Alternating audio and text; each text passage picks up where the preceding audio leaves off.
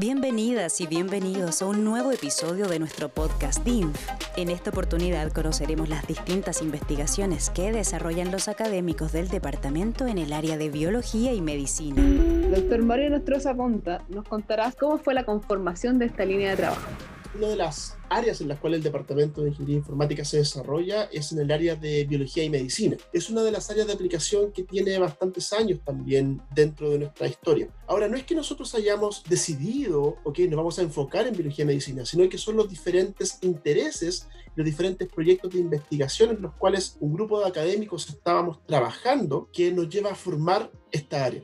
Tenemos trabajos en eh, líneas de bioinformática, tenemos trabajos en líneas de procesamiento de señales dentro del cuerpo humano, tenemos eh, trabajos en procesamiento de imágenes asociadas a eh, condiciones del cuerpo humano que nos han llevado a decir, ok, nosotros aportamos a la biología y la medicina desde la informática. En particular, en lo que yo trabajo es el área de bioinformática, donde lo que nosotros queremos hacer es analizar datos generados asociados a diferentes condiciones, a diferentes enfermedades, a diferentes tratamientos.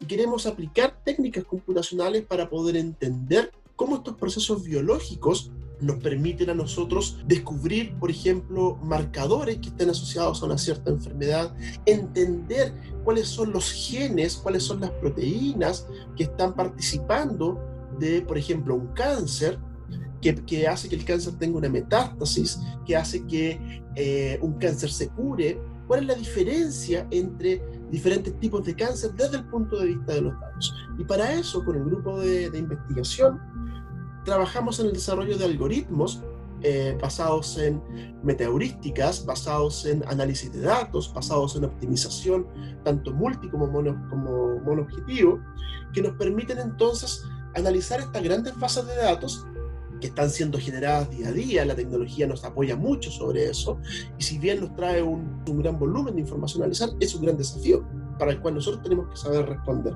Tenemos redes de trabajo especialmente con laboratorios en Brasil y en Australia, y estamos constantemente también proponiendo proyectos. Eh, ahora estamos postulando, por ejemplo, un proyecto con Francia para hacer específicamente el análisis de datos de cáncer.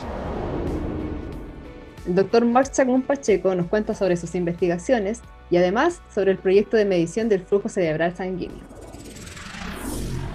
Eh, es un proyecto muy interesante porque nosotros proponemos de que podemos detectar el mal de Parkinson tempranamente con, con modelos de flujo sanguíneo cerebral. Nosotros lo que hacemos, tomamos una medida, eh, tomamos un, ultrasonido doble, pero lo apuntamos aquí a la, al, a la arteria media cerebral y en, en, el dedo tomamos la presión instantánea y con esos dos equipos básicamente nosotros hacemos un modelo matemático. Lo que, lo que usamos generalmente son las cosas en las que somos más expertos en informática, que son, son modelos de, de inteligencia artificial, ¿no?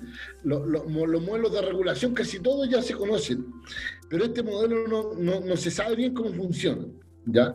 Porque es un modelo muy complejo, son todas las arterias del cerebro que se mueven se apretan y se estiran para compensar los diferentes niveles de presión. Entonces, como trabaja en todo el cerebro, nosotros suponemos que si estudiamos ese modelo, como no se sabe bien cómo funciona, la hipótesis es que si nosotros supiéramos bien cómo funciona, tempranamente podríamos, por ejemplo, predecir enfermedades eh, neurodegenerativas.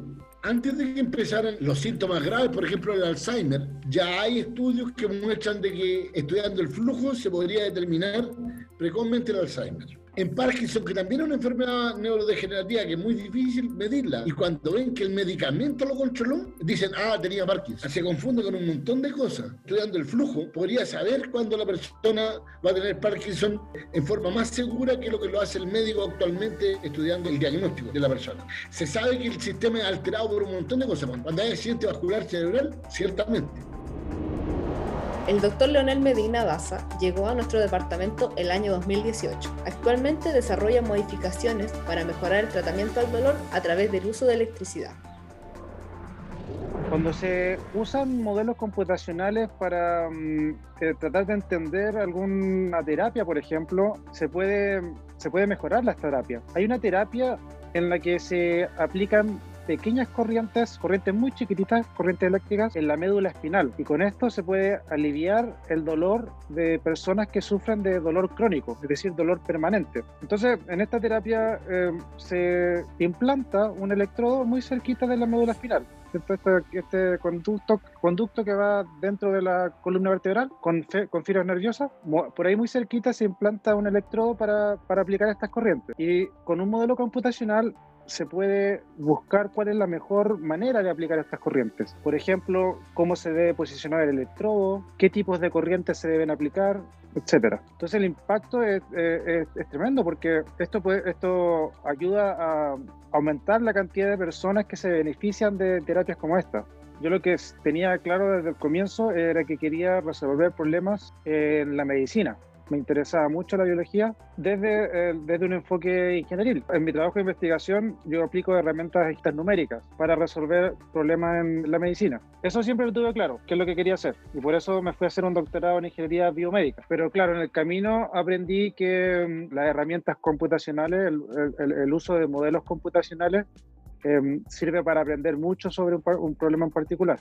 Y a mí lo que me llamaba la atención era mm, todo el fenómeno bioeléctrico, ¿ya? las corrientes en el cuerpo humano. De hecho, el sistema nervioso funciona esencialmente con corrientes. Como yo estudié ingeniería eléctrica en mi pregrado, ya, algo entendía de, qué se trata la corriente, tenía esta curiosidad por ver cómo funciona la corriente en el cuerpo humano. Entonces el cuerpo humano tiene corriente por sí solo y además uno puede meterle corriente desde afuera. Y es lo que es el principio básico fundamental que funciona en, esto, en esta terapia. Ahora llegué a eso del dolor solo porque es una, una de las tantas aplicaciones que, cuando yo estaba haciendo mi doctorado eh, calzaba bien lo que yo estaba estudiando para, para seguir profundizando. La doctora Violeta Chancamacho llegó al DIF el año 2019. La profesora nos habla de su investigación respecto al tratamiento de la fertilidad masculina, cáncer y otros ligados a la salud para mejorar la capacidad de análisis de la información medio de un proyecto de subvención de instalación en la Academia de CONICET. Yo llegué como investigadora asociada al DINS.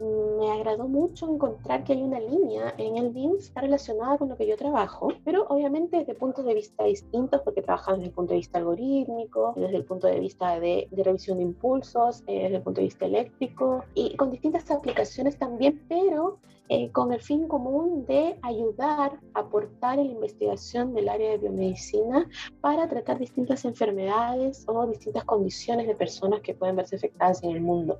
Definitivamente el, el impacto que tiene la investigación en el área de biomedicina es gigantesco. La aplicabilidad que tiene eh, los métodos computacionales para resolver problemas de esta área, uno puede encontrar un, impacto tremendo. Hace muchos años ya que esta área está eh, surgiendo como una área aplicable de la computación, pero con el despegar de, modelos relacionados, por ejemplo, con Deep Learning, que es el área con la que yo estoy más relacionada, uno puede ver que hay una explosión de métodos que eh, obviamente necesitan ser suficientemente validados, estudiados, para poder eh, ser ocupados en un ámbito clínico uno ve que el impacto es de verdad gigante. Encuentra mucha gente en el mundo trabajando en estas áreas, tratando de resolver problemas puntuales dentro del el mundo de la biomedicina.